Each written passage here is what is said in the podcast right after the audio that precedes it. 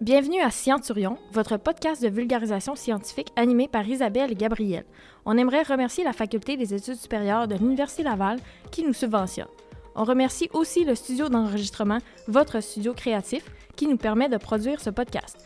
Si vous voulez en savoir plus, on vous invite à suivre Scienturion sur Instagram ou à nous encourager sur Patreon. Salut, Salut! ça va? Ben oui, toi? Oui. On est de retour euh, à l'enregistrement de Centurion après mes vacances. C'était honnêtement une des choses qui m'a motivé de revenir de vacances. Le podcast, Ben oui. c'est pas ton doctorat qui t'a motivé à revenir? Et bonne ta blague. Non, c'est vrai. C'est vrai, c'est vrai, c'est vrai. Mais non, mais j'ai énormément de choses à faire évidemment en retour de vacances. mais J'avais vraiment hâte de revenir ici euh, pour enregistrer. Ben on est parti. Ouais. Fait qu'aujourd'hui, on s'en va dans un domaine qu'on connaît du tout. Fait qu'on reçoit Olivier euh, Stacker, qui est étudiant au doctorat en géomatique. Donc aujourd'hui, on parle de géomatique. Ça va bien? Ouais, très bien. Merci de m'avoir invité en tout cas. Donc, ça Ça nous fait fait super plaisir. plaisir. Fait que euh, c'est ça, fait qu'on est, euh, on s'en va un peu plus vers euh, des sciences peut-être plus euh, mathématiques, informatiques. Dans ce, on, on hésite de prendre une nouvelle direction. Fait qu'on est vraiment très content de t'avoir aujourd'hui pour parler de ce domaine.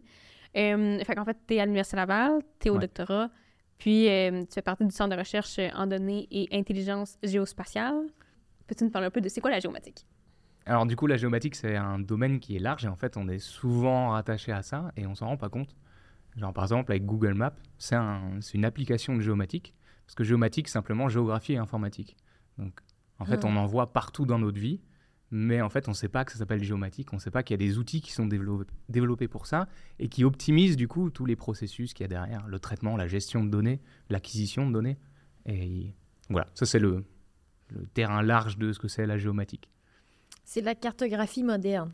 C'est exactement ça. C'est plutôt que de faire ça à la main comme les Ouais. cartographes d'antan. Ouais. Très rigolo parce que si jamais euh, certains ont l'occasion de passer au département de géomatique de l'Université Laval, il y a une carte qui est affichée qui date de il y a très longtemps, une carte dessinée à la main de l'Europe.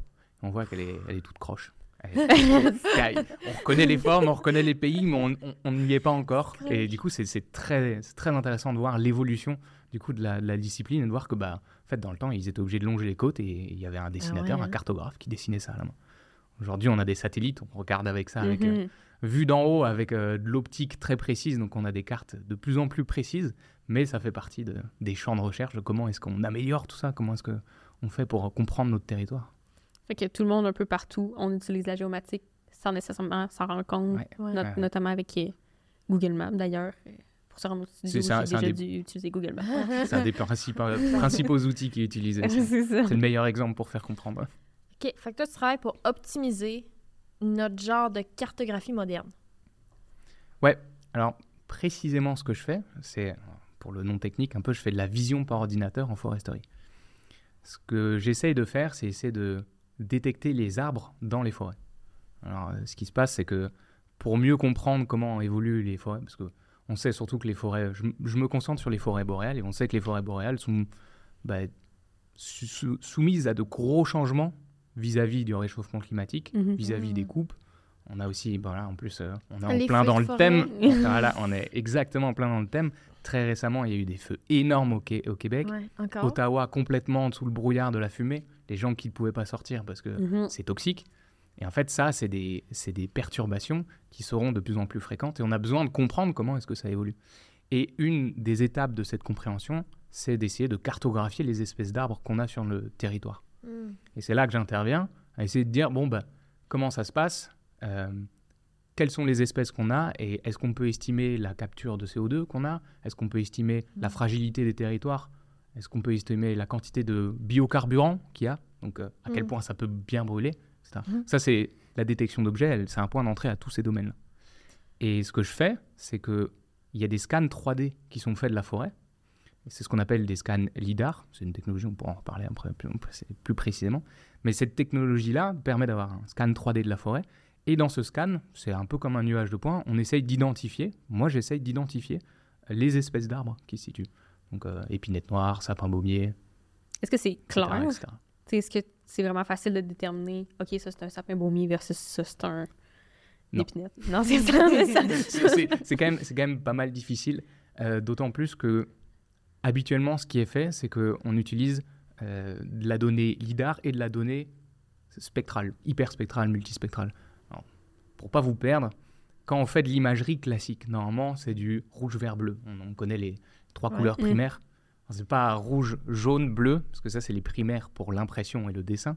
Mais en lumière visible, c'est rouge, vert, bleu. Ça, c'est les trois couleurs primaires. Mm. Et en fait, on a ça parce que sur le spectre lumineux, euh, nos cônes dans nos yeux, habituellement, on en a, on en a trois et c'est ces trois-là. Donc, quand on Mm. a développé des applications pour l'optique, on a fait la même chose que ce qu'on Ouais. fait avec nos yeux, c'est qu'on a des capteurs rouge, vert, bleu. Mm. Donc, on a très l'habitude de cette- ces longueurs d'onde, mais en fait, il y en a beaucoup d'autres. Il y a l'infrarouge, il y a jusqu'à la radio, et en fait, les longueurs d'onde qu'on utilise pour la foresterie vont de 400 nanomètres jusqu'à 2000 nanomètres. Donc ça, c'est et, et le visible, il est limité entre 400 et 800 à peu près. OK. Et donc en fait, on regarde un peu plus. C'est-à-dire comme des couleurs que nous humains on ne voit pas, mais qui sont quand même là. Et ces couleurs-là aident aussi à différencier les espèces. Donc en fait, il y a- il y, a deux aspects pour essayer de mieux comprendre les espèces. Il y a l'aspect spectral et il y a l'aspect géométrique. Et moi, je me concentre plutôt sur l'aspect géométrique, et ça devient, c'est quand même très compliqué, parce que je n'utilise pas les deux sources en même temps. Et ce qui se fait euh, habituellement euh, pour bien détecter les espèces, c'est de combiner les deux. OK, fait que, ouais, ok, je comprends. Ouais, parce que sinon, c'est impossible de savoir avec un seul outil. Ça vient comme complémenter pour être sûr que, OK, ça, ce que je vois, c'est vraiment un sapin versus... C'est ça. Oh et du coup, bah, les différents sapins, les, les, les chênes, les érables, bah, ils auront tous une couleur un peu différente, Mm. surtout tout au long de l'année, parce que a- ils ont des phases de maturation qui sont différentes. Mhm. Donc en fait, si on a des images régulières euh, dans toutes ces couleurs-là, on arrive beaucoup plus facilement à identifier les espèces. Et quand on regarde la littérature scientifique, on se rend compte qu'effectivement, euh, associer le géométrique et le spectral, c'est vraiment bon.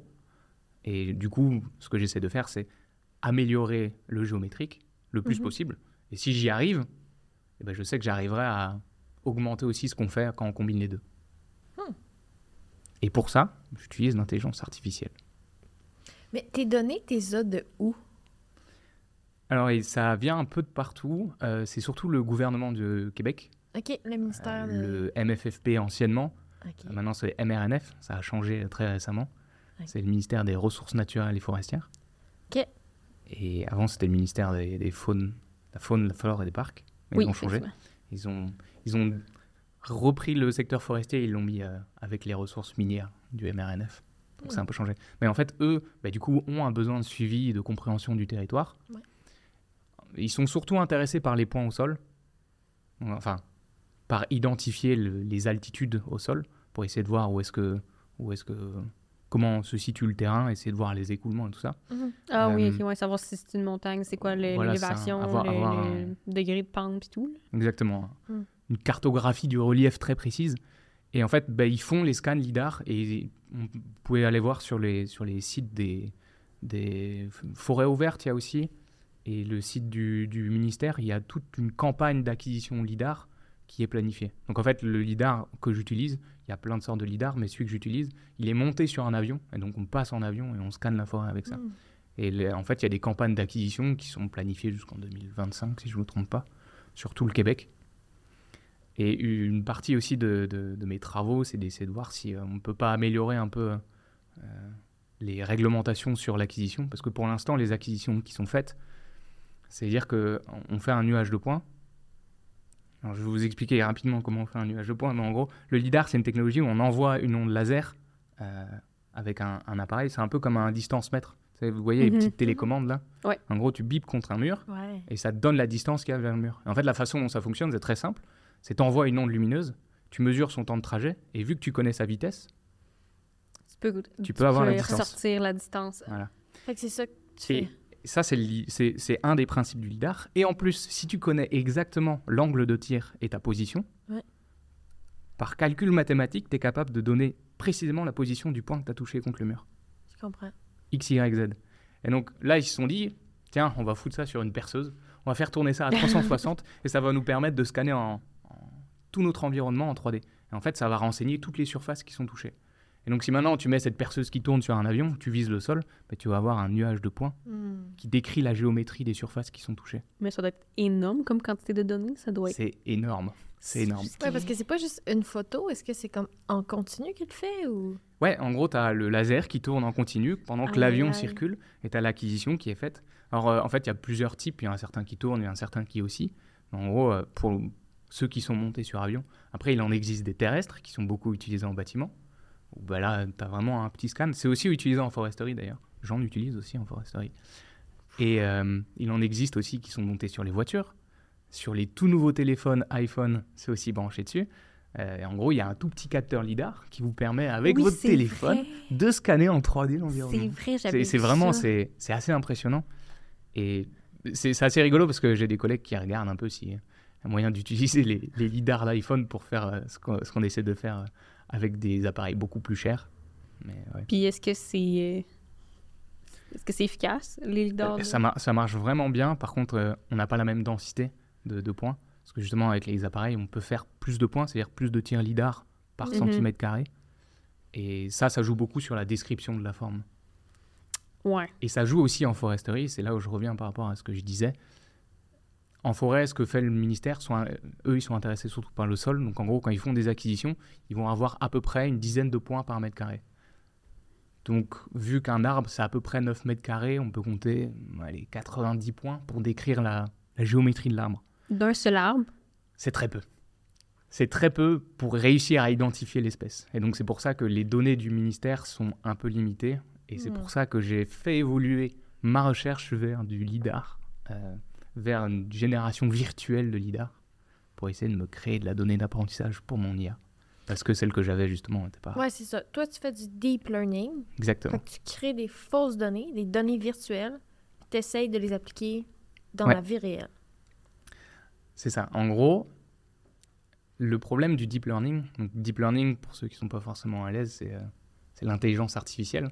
C'est lié à l'intelligence artificielle, mais l'intelligence artificielle, en fait, c'est c'est un bloc énorme qui regroupe beaucoup, beaucoup de méthodes. Et en fait, c'est très rigolo de voir que tout le monde parle maintenant d'intelligence artificielle, mais le terme est très mal défini. En fait, intelligence artificielle, ça compte aussi pour euh, un programme tout bête avec des si. Genre, euh, par exemple, si, euh, si je bouge mon stylo, fais ça. Si Ouais, je lève le bras, lève l'autre bras.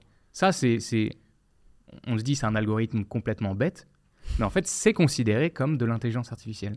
Et dans, un, dans les sous-groupes de l'intelligence artificielle, on peut descendre. Après, on a des techniques d'apprentissage, qu'on appelle de machine learning. Et dans ces techniques de machine learning, il y a un sous-groupe qu'on appelle le deep learning, qui est vraiment spécifique, qui, est, qui, est, qui a été popularisé que depuis 2011 à peu près. Ça a été en développement, la, théorisation date de, des années 70, euh, et, mais les approches... Donc il y a- y, y deux choses qui ont fait que ça s'est développé. D'une part, l'évolution du matériel informatique qui a Mhm. permis le développement, Ouais. et d'autre part, l'évolution des connaissances mathématiques Mhm. qui ont permis de, de rendre euh, efficace le processus de- d'enregistrement, enfin Ben oui, de- parce de- qu'on d'optimisation de, ces algorithmes. l'intelligence artificielle, tout le monde utilise ça dans tous les domaines maintenant. Et oui, c'est ça. Et en fait, l'intelligence qui est utilisée, c'est du deep learning. C'est le deep learning en fait qui est utilisé partout parce qu'il est très performant. Fait, il permet de s'affranchir de beaucoup de contraintes. La seule dépendance qu'il a, c'est effectivement, on revient aux données, c'est que pour entraîner un algorithme de deep learning, il faut des quantités énormes de données. Hmm. Et là où effectivement on en a entendu parler et que c'est très populaire, c'est Facebook, euh, Google. Mais pourquoi en fait eux ils ont réussi? Parce qu'ils Ouais, ont une masse de données, Ils ont des masses ça. de données. Donc forcément, bah, eux ils avaient déjà la ressource nécessaire pour entraîner ces algorithmes. Ouais. Quand, tu viens, quand tu viens faire des applications un peu plus proches, de, un peu plus spécifiques, comme ce que je fais sur la forêt, ah, là, par contre, réussir à mettre la main sur des données, c'est beaucoup plus difficile. Ça, ça fait qu'il n'y a pas assez de données pour pouvoir vraiment faire apprendre un programme comment. voilà, c'est ça. Fait que là, faut que tu crées des données toi-même. Ouais, c'est ça. Et moi, en fait, je me suis retrouvé dans, ce- dans, dans ce problème-là. C'est que j'arrivais pas, à un moment, j'étais en mode, mais pour développer un algorithme, pour résoudre cette problématique-là, j'ai pas ce qu'il me faut. J'ai pas les données nécessaires pour apprendre mon algorithme. Parce qu'en fait, ces algorithmes-là, bon, les puristes vont dire que je résume un peu vulgairement euh, ce que c'est, mais, euh, mais en tout cas, euh, pour les gens qui sont moins à l'aise, euh, c'est vraiment, c'est, il faut lui montrer des exemples pour qu'il apprenne. Donc en gros, Mhm. Comme un Ouais, humain, finalement. on pourrait dire comme, c'est là, c'est là où les puristes diraient, ah non, pas du tout comme un humain. Ouais. Alors non, c'est que des approches statistiques. Mais nous, en tant qu'humains, on aime bien voir que, effectivement, ça ressemble un peu à un humain. On aime bien, On aime bien donner de la vie aux choses. ouais. Et ouais, on a tous donné un prénom à notre voiture. Pas non, tous. pas moi. Bah, Ouais, je connais beaucoup de gens qui non, l'ont fait, mais pas mais- nom officiel. Je connais des gens qui l'ont fait, qui, humani- qui humanisent leur voiture. Bref. et, mais en tout cas, on, on aime bien faire ça. Et pour comprendre un peu mieux ce que c'est le, le deep learning, c'est bah, en fait, c'est un peu comme un, un petit enfant. Il faut lui montrer des exemples. Sauf qu'il ne faut pas lui montrer un exemple. Il faut lui montrer des dizaines et des dizaines et des dizaines d'exemples pour qu'il commence à apprendre et à comprendre ce qui se passe. Mais c'est un peu, mettons, comme. euh, le, seul, le seul exemple qui m'est venu en tête, c'est, mettons, euh, mathématiques. Tu sais, mettons, tu as un concept quelconque, tu sais, tu commences par, je sais pas, une petite équation scientifique de mathématiques. Tu réussis à le faire, fait que là, tu complexifies, tu rajoutes une étape, tu rajoutes un exposant, mettons. Puis après ça, tu, complexifies, tu complexifies, puis à un moment donné, tu as assez de connaissances pour être capable de nager dans ça. C'est un peu, tu sais, on pourrait toujours résumer ça comme ça, ou. euh, On peut le voir comme ça. Après, il n'y a pas forcément l'augmentation en difficulté. Ça peut être des méthodes qui sont utilisées. Mais des fois, on lui balance directement euh, la problématique. On dit là, t'as faux, là, t'as faux, là, t'as faux, là, t'as faux. Et à un moment, il est un peu juste. Et il fait oh, oh, j'ai un peu juste. Ok, je vais essayer d'optimiser par là. Ah, d'accord, j'ai un peu juste, j'ai un peu juste. Ah, là, j'ai bien juste. Puis au fur et à mesure, on voit les courbes d'apprentissage qui montent, qui montent, qui montent. Ça, c'est au fur et à mesure de. C'est très redondant. C'est des dizaines et des dizaines de milliers de- d'itérations pour réussir à optimiser ces algorithmes. Ça me fait poser, ça me fait penser à une question euh, qui a peut-être pas de réponse. Justement, c'est à quel moment que tu te dis, OK, il y, a- en a assez appris. Il Ben, on a bon. plein de, de métriques qui nous permettent de suivre à quel point l'algorithme est performant ou pas. Et euh, par exemple, en vision par ordinateur, on utilise, euh, on utilise plusieurs métriques. Moi, celle que j'aime beaucoup, c'est euh, l'intersection sur l'union. On regarde à quel point il s'est trompé par rapport à ce qu'il a, ce qu'il a prédit. Genre, par exemple, il a prédit que cet arbre, c'était du chêne, alors qu'en fait, c'était de l'érable.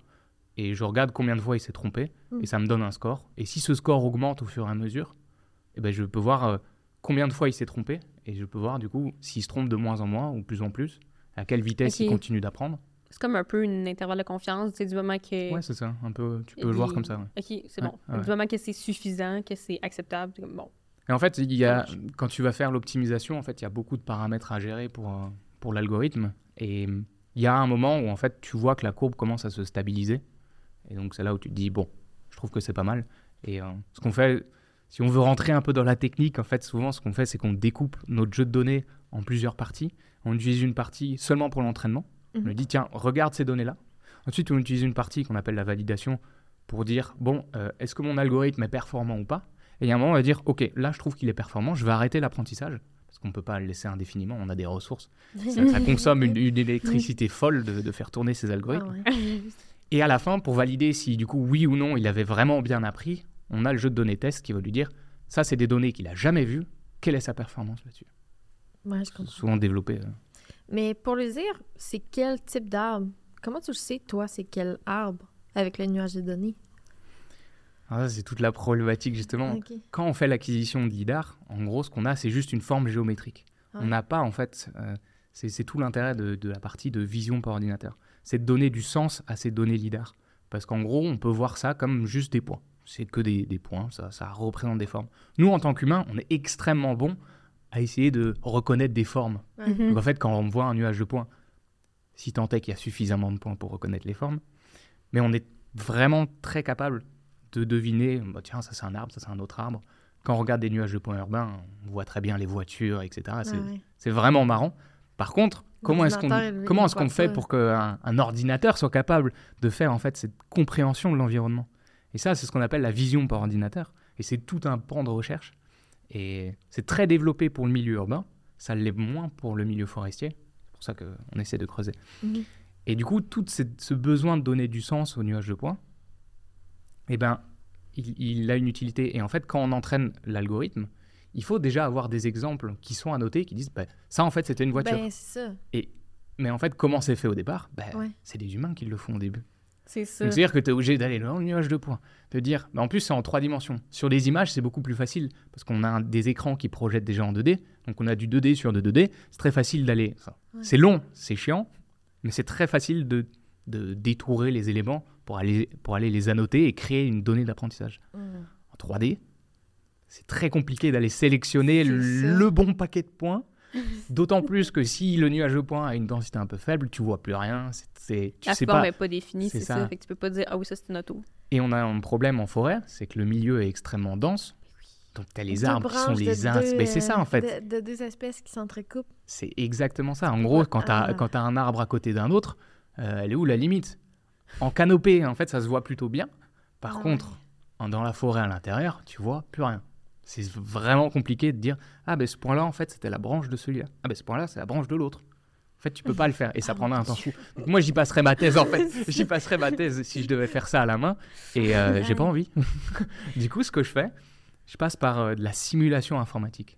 Donc, ce que je fais, c'est que j'ai repris des modèles 3D d'arbres qui ont été produits par euh, Jean-François Côté dans le cours de ses travaux précédents de recherche. Et je, les, je crée des forêts virtuelles. Et je fais passer un avion virtuel qui me fait le même scan LIDAR. Sauf que dans ce cas-là, je connais précisément ma forêt. Mhm. Donc en fait, je suis capable de générer directement mon annotation point par point. Et ça, je peux l'injecter dans mes réseaux de neurones, les entraîner avec, et voir si le réseau de neurones entraîné sur les données virtuelles est performant en réalité. J'en suis à cette des étape-là. forêts virtuelles. Je crée des forêts virtuelles. C'est fou. Mais ouais. Du coup, euh, c'est- suis bouche bée.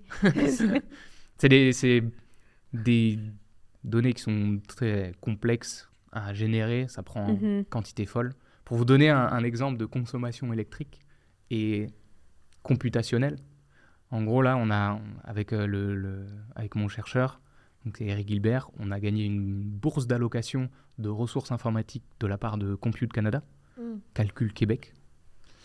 Et on a, ils nous ont donné 256 années CPU. Alors, ça Le- vous parle le- pas, je vous ai perdu. Le. CPU, c'est euh, c'est la partie qui fait la, qui réfléchit dans le dans le dans l'ordinateur. En fait, il y a- il y, a deux parties qui réfléchissent principalement. Il y a le CPU qui est là pour faire tous les toute la gestion de programme, et il y a le GPU. C'est donc CPU, c'est Computer Processing Unit, et Mhm. GPU, c'est Graphical Processing Unit. Mm. Ok. Et donc, le GPU est là pour vous faire la- le rendu affichage, donc quand les jeux vidéo et tout ça, c'est pour ça Ouais. qu'on a besoin d'un gros GPU. Et euh, le CPU, c'est tous les calculs euh, connexes. Ok. Et en fait, euh, les 256 années G- CPU, en gros, on a eu le droit à euh, 256 années d'un CPU qui tournera en boucle. C'est-à-dire euh, 200, c'est 250 années, donc c'est-à-dire 2,5 siècles d'un ordinateur qui tourne. Et à chaque fois que je fais une simulation informatique, j'en utilise 17. Eh! oh my god! Parce que je, je génère des, des parcelles et des parcelles, et du coup, c'est une consommation folle de, de ressources. Alors, heureusement, ça ne me prend pas 17 années à entraîner. En fait, ce que je fais, c'est que je les parallélise. Mais euh, vu que j'en utilise euh, 10 000 en même temps, ben, on cumule le temps, et en fait, j'utilise 17 années d'un ordinateur qui tournerait en boucle. Donc, la consommation énergétique, elle est délicate. Fait que vous coûtez cher à l'université, c'est ça, On je coûte comprends. cher à l'université. non, non, du coup, là, c'est en fait, c'est plutôt canadien en général, parce que c'est des ressources qui sont euh, qui sont nationales, qui sont mises en commun. Ah, Alors il y a ça, et puis le, le G- il y a les GPU aussi, parce que ça c'est la partie simulation, Ouais. j'utilise du CPU, et la partie entraînement d'algorithmes, là je vais utiliser des GPU. Ben oui, justement, pour générer les images et tout. Euh, le Bah, GPU des- c'est surtout pour l'entraînement, la parallélisation de l'entraînement, qui se fait très bien sur GPU. Mais ouais, en fait, on a un coût, on a un coût monétaire. Celui-là, il était pris en charge. La bourse qu'on a gagnée, c'était 35 000 euh, dollars de ressources informatiques. Puis c'est C'est quand même 250 extrêmement- années. Puis en une simulation, c'est presque 20. Ouais. Fait que dans le fond. Ben, je vais en faire une, une dizaine, quoi. c'est ça! Ah, c'est pour ça que je réfléchis quand même avant de les faire. Je fais des tests, je lance pas. tu peux pas essayer paquet, ça. là. Ah, ce matin, j'ai envie d'essayer. Voilà, c'est ça. ouais. Et, et d'autant plus qu'on parle de la ressource monétaire, mais il y a une ressource environnementale aussi. Ben, il y a un ça, impact environnemental. C'est des sont serveurs qui tournent. Euh, et donc, euh, bah, d'autant plus que bah, c'est des thématiques qui nous sont chères en tant que forestiers. Mhm. Mais ouais. Et que, donc, euh, on, on est un peu en mode mince. euh, suis en train de, de défoncer la planète pour essayer ça, de, que vous de la sauver. euh, C'est, un peu. euh, Est-ce que vous le faites reprocher des fois que, ah oui, vous travaillez pour la forêt, mais après ça, euh, vous euh, consommez tellement. on me l'a jamais reproché directement? En Là, attendant, pour la euh, je me le reproche Non, à moi-même. non, mais c'est une question. C'est une question. Ouais, je me, je me le reproche à moi-même. Déjà, je pense que c'est déjà suffisant. Mais c'est sûr que c'est une critique qui est valable. Mais qui est valable, en fait, pas que pour l'application euh, euh, scientifique. En fait, euh, j'avais entendu qu'il y avait des, une industrie qui avait, qui avait des, les connaissances et les ressources pour euh, entraîner des algorithmes et qui s'était amusé à entraîner des algorithmes pour euh, différencier des fromages. C'était des Français qui avaient fait ça, forcément. Mais, mais bon, voilà, on, on peut, on peut se poser la question sur l'utilité du système. Mais c'est toujours ça qui manque un peu. euh, Il n'y a pas d'éthique en intelligence artificielle. Il n'y a pas de, de limite de qu'est-ce qui est acceptable de faire.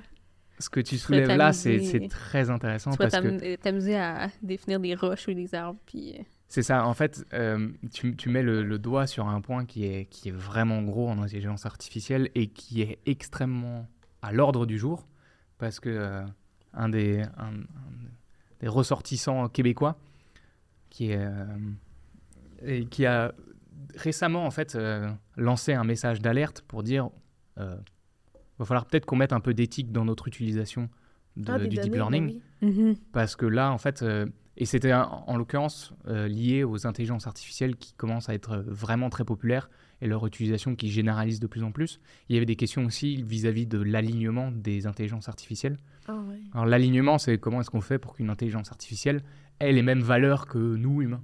Par exemple, dire, euh, bah, c'est pas bien de tuer des gens, par exemple. C'est une question d'alignement. C'est Ok. pas bien d'être raciste, c'est pas bien d'être sexiste. Et en fait, ben, les intelligences artificielles sont basées, surtout celles, euh, on parlait un peu en off de ChatGPT, Chat GPT. et, et, Et, voilà, on a on, Voilà, on mais- le sujet. ça, en fait, c'est- c'est c'est une partie, c'est la partie très visible de l'intelligence artificielle, surtout en ce moment, parce qu'elle est facilement accessible à tout le monde et Mhm. qu'elle révolutionne beaucoup d'usages. Ouais, tout même moi. En sciences, c'est super utile. Je Oui. pourra- On pourra vous détailler après, mais c'est-. Mais ça, c'est vraiment utile. Donc c'est la partie vraiment très visible de l'iceberg. Ouais. Et en fait, euh, ben, c'est des, données qui sont entraînées sur des corpus énormes Mm. de l'Internet. En gros, on prend le corpus Internet, tout le texte, on le met dans une IA. Je simplifie un peu le processus, hein, mais, mais à la fin, euh, on se retrouve avec une IA qui est entraînée sur ce corpus. Mais ce corpus, c'est Internet, c'est écrit par des gens, il y a tout et n'importe quoi dessus. mhm.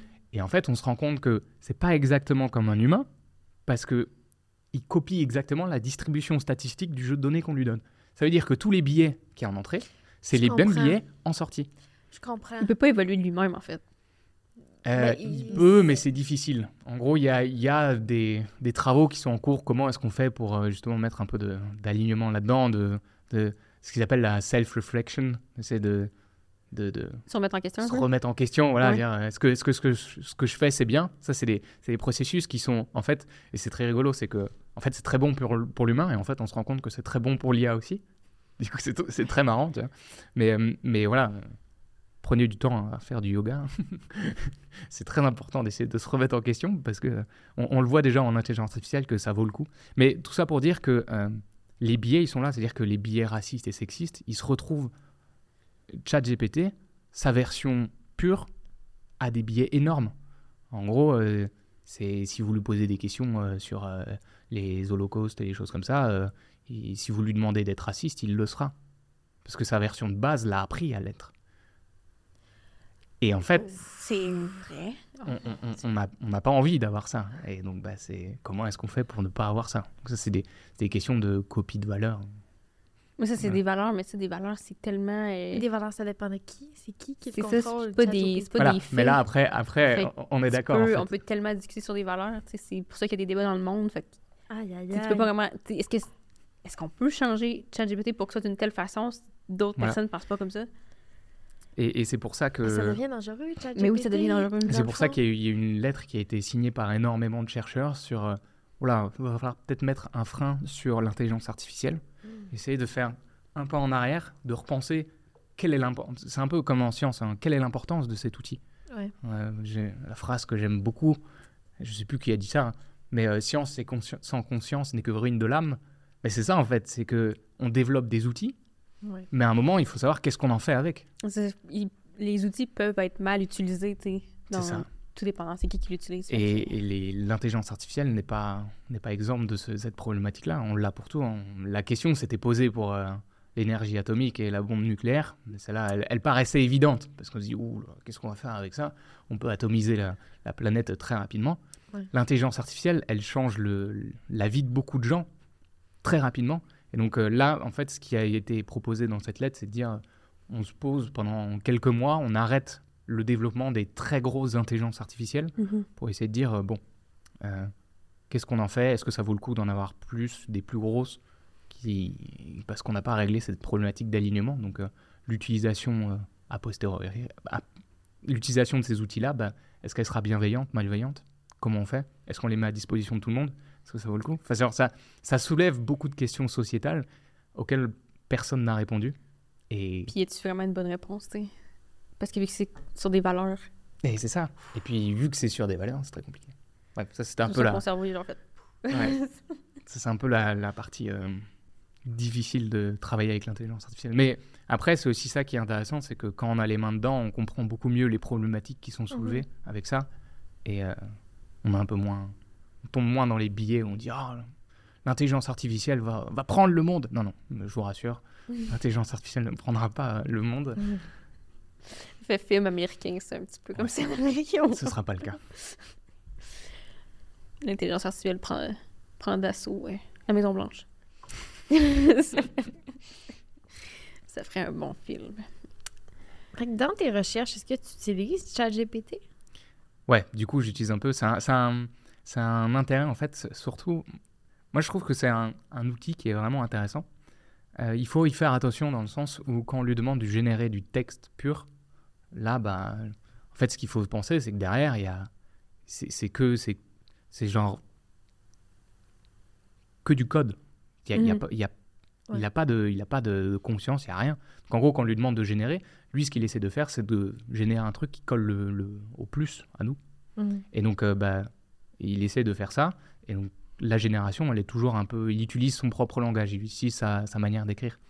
Et donc, moi, je n'utilise pas trop pour générer du texte. Par contre, là où il est extrêmement bon, c'est en rédaction scientifique.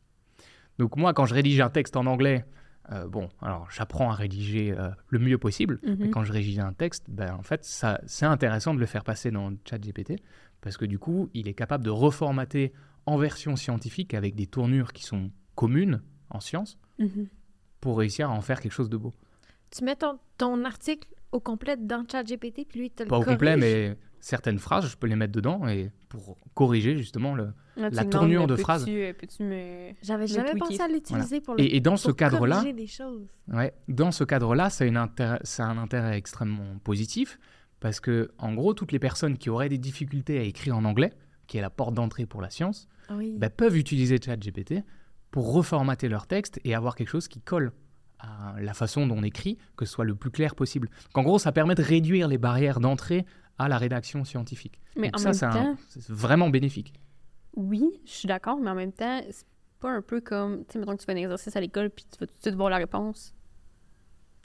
Tu sais, t'apprends peut-être pas autant que si tu te refais beurrer en rouge ton abstract par ton chercheur. On est d'accord. Mais dans ces cas-là, tu vois, Ouais, on, on repart un peu sur les valeurs. Ouais, la question, ça, la ça. question qu'on pose, du coup, c'est maintenant qu'est-ce qu'on demande aux chercheurs? Tu vois Est-ce qu'on demande d'être bon en, en rédaction scientifique? Ben, Ça va plus en plus, être- de plus en plus être non, en fait, on n'en a pas forcément besoin parce qu'on a des outils qui nous aident pour ça. Donc ça va, ça va enlever une, Ouais. une- une partie des, des contraintes qui sont, qui sont demandées aux, aux chercheurs. Et mais par contre, bah, ça libère aussi un peu de temps. Donc ça veut dire qu'on va pouvoir faire plus de sciences.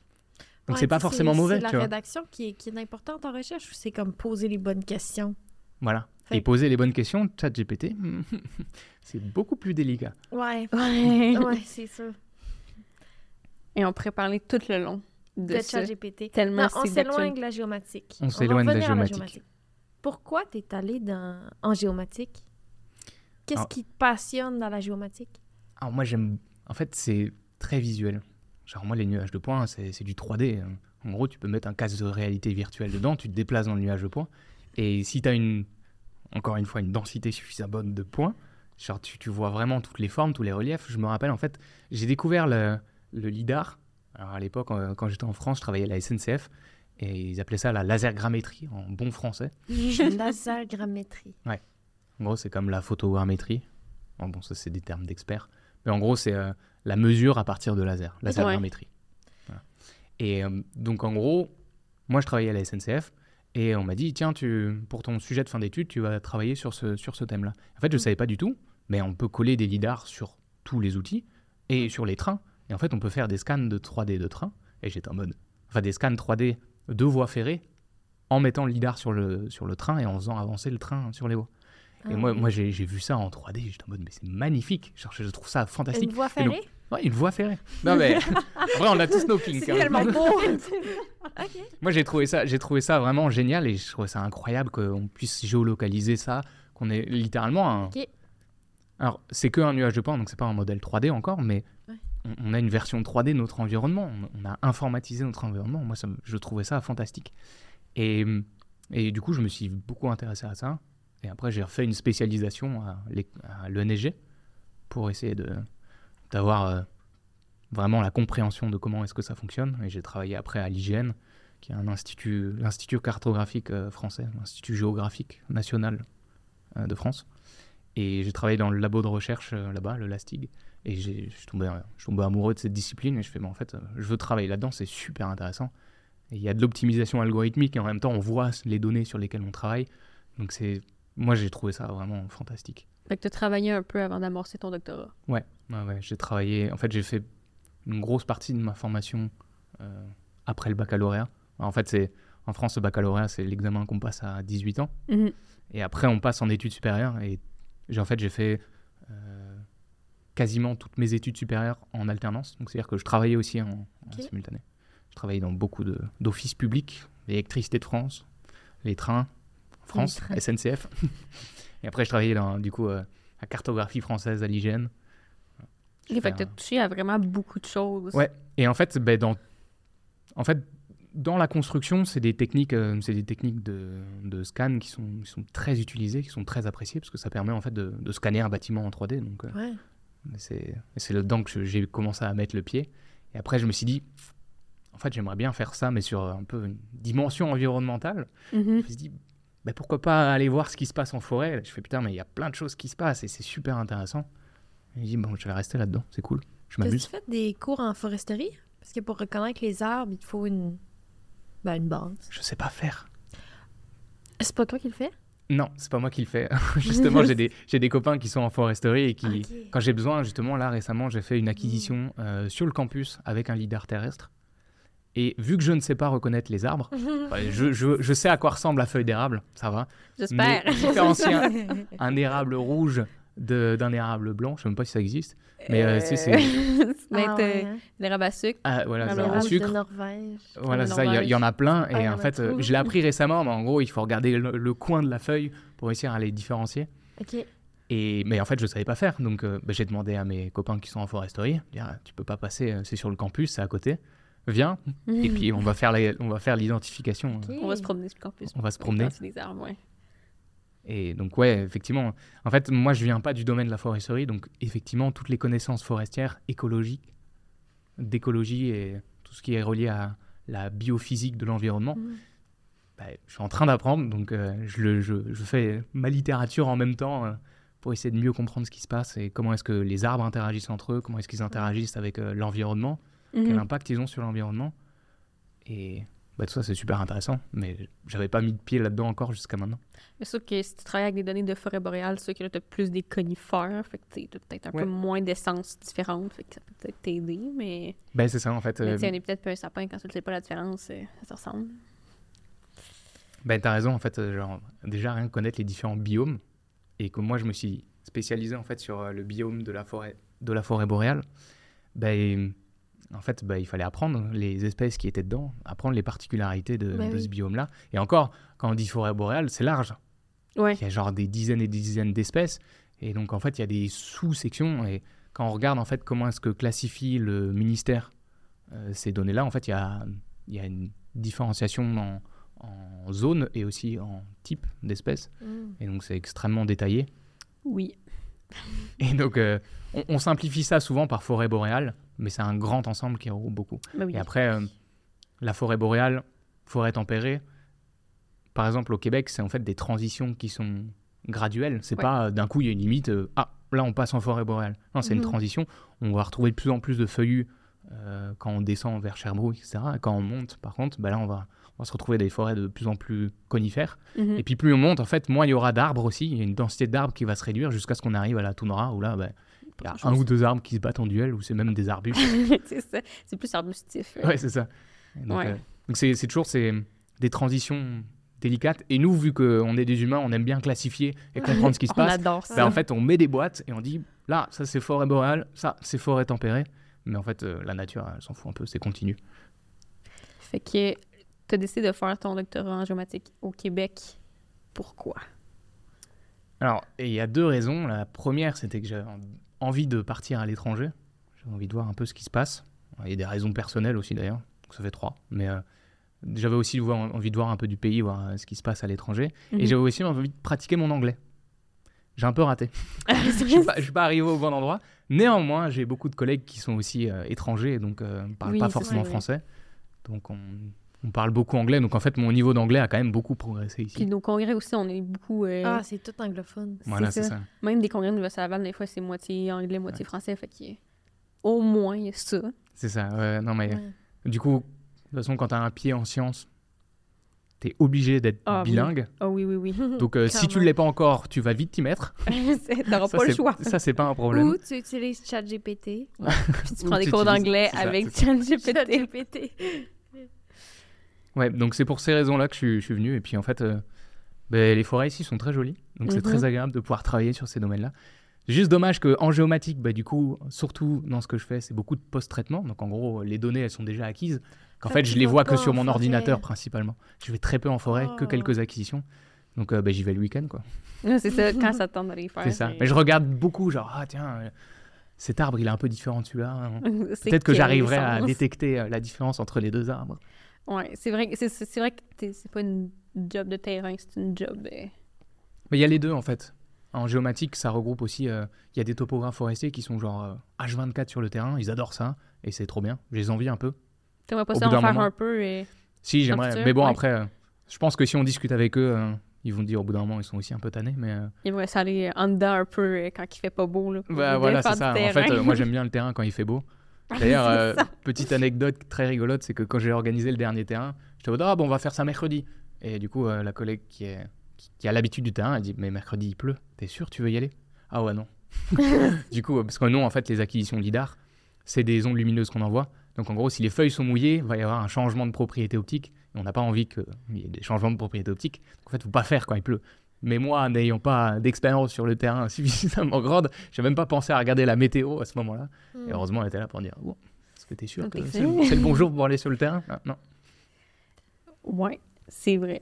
J'avais pas pensé à ça. Mais ouais, du coup, il y a quand même pas mal de gens qui vont sur le terrain en géomatique. Et euh, j'ai fait une acquisition, du coup. euh, euh, J'avais fait ça, du coup, avec des, des, des gens de la NASA.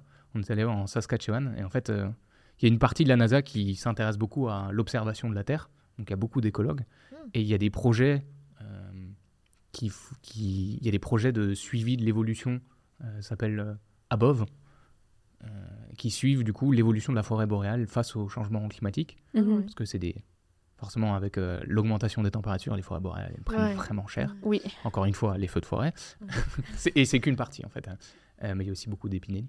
Mais du coup, il y a un besoin de suivi extrêmement important, et donc euh, il y a des, des, des gens, beaucoup beaucoup de scientifiques qui, qui s'y intéressent. Donc j'avais fait des acquisitions, j'ai fait une dizaine, quinzaine de jours euh, en acquisition forêt où là, tu es toujours en forêt. et Oui. C'est vraiment plaisant en fait.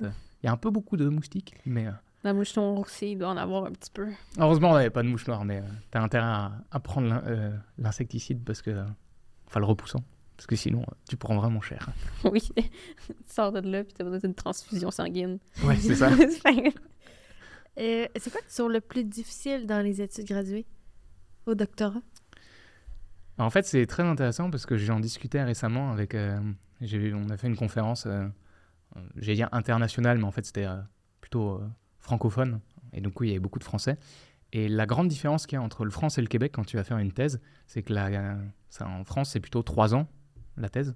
Ouais. Et en fait, quand tu arrives, le sujet, alors, c'est pas à 100% vrai, mais habituellement, le sujet est quand même bien établi. Mhm.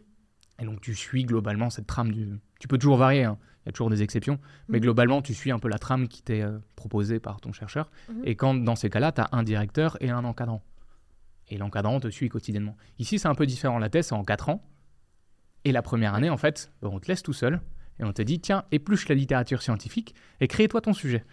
Et je pense que c'est là où on en perd, on en perd le plus. C'est que c'est une étape qui est extrêmement difficile de réussir à comprendre qu'est-ce que je suis censé faire là-dedans Ouais. C'est super compliqué, il y a beaucoup de choses à, à apprendre. Et en même temps, ben, là-dedans, il faut que tu arrives à comprendre qu'est-ce qui n'a pas encore été fait. Il faut que tu arrives à comprendre qu'est-ce ça. que moi je vais pouvoir ajouter Ouais. là-dedans. À quoi tu vas contribuer à améliorer le ça. monde au complet. Et ça, en fait, ben, c'est littéralement un travail de chercheur. Donc en fait, au Québec, on te jette dans le grand bain. Oui. C'est- Ouais, euh, on te forme pour être chercheur. C'est ça. Donc, Ah ouais. euh, alors, je dis pas que en France c'est pas le cas, mais je dis juste que ici, euh, l'expérience, elle est beaucoup plus. La transition, elle est brutale. C'est genre, euh, t'as intérêt à être prêt parce que, euh, Il, il faut va- la il- dure. ouais, c'est Il ça. garage dans le bain puis arrange-toi. C'est ça, c'est ça. Donc, tu as intérêt à, à t'accrocher parce que, en fait, ce qui est difficile, c'est que euh, pendant presque un an, tu vas devoir regarder toi-même qu'est-ce que je peux apporter. Et en fait, c'est. C'est un peu de la remise en question permanente et euh, d'essayer de se dire bon à quoi je vais servir pendant les trois prochaines années Mhm. et qu'est-ce que je peux apporter? Et c'est vraiment compliqué de réussir à, à pondre un sujet Mm. euh, qui tienne la route d'autant plus que après c'est évalué par euh, un comité Ben oui. et que ce comité-là peut te remercier. Donc, tu n'as pas envie qu'il te remercie. Donc, tu as envie de montrer que tu as fait du bon travail, que tu as bien compris l'état de l'art, que tu as les connaissances nécessaires pour euh, continuer le, le doctorat. Et donc, euh, c'est cette étape-là qui est vraiment difficile. euh. Fait que Ok. l'examen de doc pour toi, ça a été. T'as-tu un examen de doctorat? Ouais, ouais. Ouais, Ouais, ouais. Fait que ça a été C'est sûr que ça dépend des départements, mais euh, Ouais, c'est ça. Fait que euh, ça a été peut-être euh, aussi quelque chose que tu as peut-être trouvé difficile euh, en fonction de ça, de devoir tout acquérir rapidement pour Ouais. ensuite. moi j'ai eu de la chance. c'est déjà que- de l'expérience. en C'est ça, c'est ça. Moi, j'avais déjà l'expérience, un peu moins en foresterie. Mais la difficulté que j'ai eue, c'est que euh, mon directeur voulait plutôt que je m'intéresse aux points qui étaient au sol, donc Mhm. le- la détection de points au sol. Moi, je dis, quand je regarde la littérature scientifique, il y a beaucoup de choses qui ont déjà été faites. J'aimerais bien m'intéresser à ce qui se Mhm. passe au-dessus. Parce que c'est euh, c'est ce qui se passe en ce Ouais, moment, en les gens s'intéressent euh, s'intéressent à ça et euh, il y, a, il y, a, il y a des travaux à faire là- là-dessus. je dis j'aimerais me pencher là-dessus. Sauf que ni mon directeur ni mon co-directeur ne travaillent en foresterie. Oh. Donc en gros, je me suis lancé dans un sujet un peu tout seul. Donc forcément, c'est un peu plus délicat et c'est plus difficile de réussir à creuser un peu dans l'écologie, dans la foresterie quand on n'a pas le soutien. Mais bon, normalement, euh, je pense que les autres doctorants, peut-être vous, vous avez l'expérience ici, euh, peut-être un peu plus. euh, vous avez aussi l'encadrement euh, technique qui va avec. Ouais, c'est- ben c'est sûr que. Ben ça, je peux comprendre un peu parce que je- des fois, je m'éloigne un peu du sujet central, mettons, de mon directeur de recherche. D'être un peu. euh, je voudrais pas dire livré à moi-même, mais de pas avoir nécessairement une ressource pour vraiment m'aider dans. Parce que moi, je travaille sur le cerveau, mais Mhm. mon directeur ne fait pas de cerveau dans la vie. Ouais. Fait que là-dessus, je peux comprendre de voir comme. Faut se débrouiller. Il faut vraiment être ça, débrouillard, en fait. Mais euh, bon, après, dans tous les cas, on, on creuse toujours un peu une discipline très précise et ce sera toujours à l'intersection d'autres disciplines. Mhm. Donc, euh, Ouais. si on fait un doctorat correctement, normalement, on est censé être euh, un des experts de ce domaine-là et on est censé être meilleur que nos directeurs parce que c'est spécifique dans cette Oui. direction-là. Techniquement, oui. Donc, il y a un- forcément un moment où tu vas dépasser tes directeurs. La question, c'est quand? C'est ça, en fait. Est-ce que c'est dès le début ou est-ce que c'est après l'examen doc? Est-ce que c'est pendant les travaux? Est-ce que c'est au moment de présenter ta thèse et de Ouais, c'est ça. soutenir ta thèse? J'ai trouvé ça vraiment intimidant. Ma directrice de recherche à ma maîtrise, elle m'a dit ça quand j'ai commencé. Elle m'a dit ton, ton but dans ta maîtrise, c'est de devenir meilleur que moi, connaître mieux ton sujet que moi, je le connais. Mais tu sais, tu finis le bac, tu rentres dans ta maîtrise, tu vois ça, t'es comme, mais voyons donc. C'est le grand bas C'est impossible que je devienne meilleur que toi. C'est ça, à maîtrise, on est tellement encore des bébés Ah, chercheurs. oui. Ouais, mais euh, j'aime beaucoup les, les maîtrises recherche, justement, c'est un très bon exemple de d'initiation à la recherche, parce qu'en fait, il y a aussi une partie de... Il y a un peu moins hein, la partie élaboration du sujet, parce que normalement, c'est le directeur qui l'établit, Ouais. parce qu'il n'y a que deux ans, donc c'est assez court. Mais il y a aussi cette partie-là. Et Mhm. donc, bah, tu as ta partie... faut éplucher un peu de littérature, faut se mettre un peu à, à poser les questions de recherche. Et Mm. bah, ça, ça fait partie de l'exercice de, de graduer euh, troisième cycle. Où là, euh, ouch, c'est un peu plus mal si t'as pas l'habitude de faire ce genre de- d'exercice. Mais est-ce qu'en France, ils ont un peu ce type de maîtrise-là comme nous ici? Ou vraiment pas? Euh, normalement, ouais, il y a. alors, je- moi, j'en ai pas fait et je m'y connais un peu moins, mais je, si je me trompe pas, oui, il y a des maîtrises de recherche qui existent. OK. Ouais. Mais toi, t'as pas fait ça? Moi, j'ai pas fait ça, donc je saurais pas fait, trop en parler. ouais, fait que t'es arrivé au doctorat, puis... euh, C'est ça. Moi, j'ai fait plutôt un parcours un peu professionnalisant et après, je fais en fait non. je fais partie en recherche. OK, ouais. ouais c'est sûr que ça va être assez, euh, assez impressionnant quand t'arrives euh, au doc de bord. Après, le, le doc, euh, il y a des étapes un peu tout le long. hein. Il y a des hauts et des bas. Si on a des résultats, ça va bien. Si on n'a pas de résultats, ça va pas. ça va très Et mal. donc, il y a des vagues un peu tout le long de, de l'évolution de. Donc ça, On essaie Ouais. de, de- c'est pour ça que c'est bien d'être mélangé avec d'autres doctorants aussi, d'aller au boulot, parce que moi, on est mélangé avec d'autres qui galèrent et on soutient un peu. Ouais, Puis il peut y avoir des collaborations aussi entre des étudiants. Fait comme, tu as un petit bout de projet qui marche bien, mais que ton projet, ben, il marche pas bien. Au moins, tu as quelque chose à faire. Fait que, Ouais, ouais. T'as les amis en foresterie qui t'aident à C'est ça, exactement. Ouais, ça, en vrai, c'est c'est super, c'est super en fait que je puisse avoir euh, ces gens-là autour de moi, parce qu'en plus, ça me donne des contacts super, super intéressants en foresterie, Ouais. parce que j'ai besoin aussi de ces connaissances-là pour pouvoir avancer dans mes travaux. Donc, euh, Puis euh, toi, quand t'as fait le bac, tu voulais pas aller nécessairement là-dedans? Tu pensais pas faire un doctorat là-dedans? T'es allé... non, je pensais pas faire un doctorat. Un doctorat. Euh, en gros, comme dit, c'est- tout le long, je voulais, je voulais aller travailler. Puis en fait, au fur et à mesure, euh, je me suis intéressé à d'autres choses et on m'a dit non, mais tu peux continuer. Tu peux, tu peux essayer de prolonger. En gros, euh, quand je suis sorti de, de EDF, je voulais aller travailler euh, là-bas parce que Mhm. c'était sur euh, l'hydroélectricité. Je trouvais ça vraiment super important, Mhm. super bien, c'est propre, tout ça, environnemental. Et, mais en fait, le, le centre dans lequel je travaillais, ils avaient déjà trop de gens en attente d'embauche Oh. Qui avaient fait la même formation que moi. Donc en gros, je pouvais pas vraiment me différencier. Et du coup, je me suis dit, bon, je vais continuer un peu. euh, c'est là que je suis allé à la SNCF. Et, et après, c'est là où j'ai découvert l'IDAR. Je fais, en fait, je veux faire ça. Et au fur et à mesure, je me suis dit, en fait, je suis quand même intéressé par le métier de chercheur. Je suis quand même intéressé par la dimension d'enseignement. Mhm. Et en fait, bah, la porte d'entrée, c'est le doctorat. Donc, Effectivement. je sais pas le Ouais. choix. Je me suis dit, bon, ben, je me lance. Allez. As-tu un peu d'expérience en enseignement? As-tu réussi à avoir des contrats ou. euh, Ouais, ben, grâce à mon, à mon directeur, j'ai eu de la chance. En gros, euh, il m'a euh, donné un cours que lui enseignait. Il me l'a refilé, en fait. et il était tout préparé, tout chaud. Hmm. Donc, euh, c'est géométrie, trigonométrie. Donc, en gros, euh, trigonométrie plane, sphérique et euh, transformation, etc. Donc, en gros, tous les outils mathématiques dont on a besoin pour faire de la géomatique. Et donc, les premières années, quand ils arrivent au baccalauréat de géomatique, c'est ma tête qui voit le premier jour. et ils savent qu'ils vont en, ils vont en chier pendant, pendant quelques, quelques mois avec moi et qu'ils vont transpirer sévère. Ah, mais c'est vraiment le fun que Ouais. tu donnes un cours. Ouais. Et c'est, c'est une sacrée étape aussi, euh, je trouve, dans le doctorat, c'est quand on a la chance de le faire, parce que c'est quand même impressionnant de se dire, bah, maintenant c'est moi qui enseigne, c'est moi qui oui, c'est donne ça. les connaissances. Et euh, c'est là où, du coup, tu fais la, la première marche de euh, devenir un peu plus un expert, tu vois. d'en- Exact. On en discutait un peu avant. euh, c'est Mais t'as pas ressenti, mettons, un espèce de stress de comme. ah, complet. ouais, je Ah, j'étais- terrifié, je suis là. pas assez bon, j'ai pas syndrome de l'imposteur, Ouais. genre, voyons donc, C'est- pourquoi ah c'est ouais. moi qui donne un Alors, cours. C'est ça. Le syndrome de l'imposteur, c'est quelque chose qui est euh, problématique chez nous, qui est, euh, les doctorants sont très soumis souvent au Ouais. syndrome de l'imp- l'imposteur. C'est, je pense que vous avez vos expériences aussi. Oui. Mais en tout cas, euh, moi je l'ai eu, je l'ai eu pour ce cours-là. J'étais très impressionné au début. J'avais peur de pas faire assez bien. Ouais. Finalement, j'ai eu des bons retours, donc euh, ouf, ça s'est bien passé. Euh, ça s'est bien, suffisamment bien passé pour que j'y retourne cette année. Donc en septembre, je redonne. Ah, Ah, c'est cool. Ouais. Ça donne un revenu en plus. Ah oui, ça. Oh. ça fait Ah du oui. bien. Ah oui. Eh, bah oui, quand on travaille euh, sous le seuil de pauvreté, euh, à un moment qu'on te dit tiens, tu vas faire euh, 6000 dollars en plus pour ta session, Ah, tu prends et tu dis merci. Oui, c'est- Alors, en fait, en fait c'est- du coup, c'est d'un point de vue professionnel, c'est super important du coup d'avoir ces expériences d'enseignement, Mhm. mais d'un point de vue aussi euh, monétaire, euh, vu que les doctorants sont vraiment sous-payés au, au Canada. T'es pas le premier à nous le dire, on a une invité aussi qui nous dit Ouais, mais- la même chose. tous nos podcasts, Non, non, mais- tout est pauvres, aidez-nous! mais en fait, il y a eu- il y, a eu dernièrement euh, un, un mouvement mais qui est toujours en cours d'ailleurs sur euh, élever les salaires qui n'ont Ouais. pas Bah été oui, augmentés ouais. depuis 2003. Ah ouais. Ça fait depuis 2003, donc toute l'inflation de 2008 sur la crise financière, sur la nouvelle le- crise financière. hein, Mais depuis Ouais, la ça. pandémie, les- ça a tout augmenté. tu sais, Tout le Ben monde oui. est comme, mon Dieu, je vais pouvoir m'acheter une maison. Euh, le gaz, l'épicerie. Mais oui, c'est En gros, incroyable. le seuil de pauvreté est estimé à 18 656, quelque chose comme on ça. est pas mal euh, payé à dans Québec. ces eaux-là. que- Bah, ouais. Et c'est ça, en gros, moi je fais partie des mieux payés, je suis à 22 500. Ouais. Et si tu déduis les frais d'études qui dépendent en fonction des universités, Mhm. mais à Non, mais l'université c'est ça, Laval. il faut compter Ah, les frais ça. d'études. parce Bah que oui. Il faut payer pour Mais être c'est ça. Donc en gros, on paye, on paye, alors qu'on là, on produit. descend en dessous du seuil. C'est ça. payant. Et donc en fait, en payant, ben, on se retrouve à 16 000, on, en- on est sous le seuil de pauvreté. Ouais, Hey, c'est ça. 16 000! Et c'est là du coup. J'ai j'ai on- jamais vu ça comme ça, mais c'est vrai. Ouais, ouais, C'est non, mais... les frais de scolarité. Ouais. Non, non, mais euh, moi, mon compte en banque, il descend tous les mois hein, si, si je fais pas gaffe. euh. Et c'est pour ça que du coup, on est toujours en train de lutter pour essayer de toucher des bourses.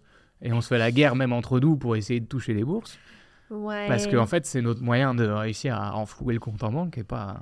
J'ai deux questions pour toi. Est-ce que les frais de scolarité pour les étudiants français sont les mêmes que nous? Et deux, dans ton domaine, y a-tu beaucoup de bourses? Est-ce que c'est facile d'en avoir? Alors, euh, les frais d'études sont les mêmes euh, quand on est au doctorat, euh, qu'importe la nationalité. Si je me trompe pas, qu'importe la nationalité, les frais d'études sont les mêmes. Moi, Après, ça dépend, ça dépend des universités. À l'université Laval, c'est le cas en tout cas. Je sais que en fait, chaque université a sa politique de frais d'études. Parce que en fait, c'est eux qui gèrent la façon dont les étudiants, dont les crédits sont attribués, le minimum de crédits pour être considéré à temps plein. C'est aussi défini par l'université. Bref. Je sais plus ce que je disais. Euh, les frais sont les mêmes pour les. euh, C'est ça. Ouais. Les frais sont les mêmes. Euh, par contre, pour les gradués en deuxième cycle, donc les masters, Ouais. là par contre, c'est pas le cas. En gros, les masters, ils prennent très cher. Si vous venez pas Ah de ouais. France, les Français ont, les, ont du coup les mêmes avantages.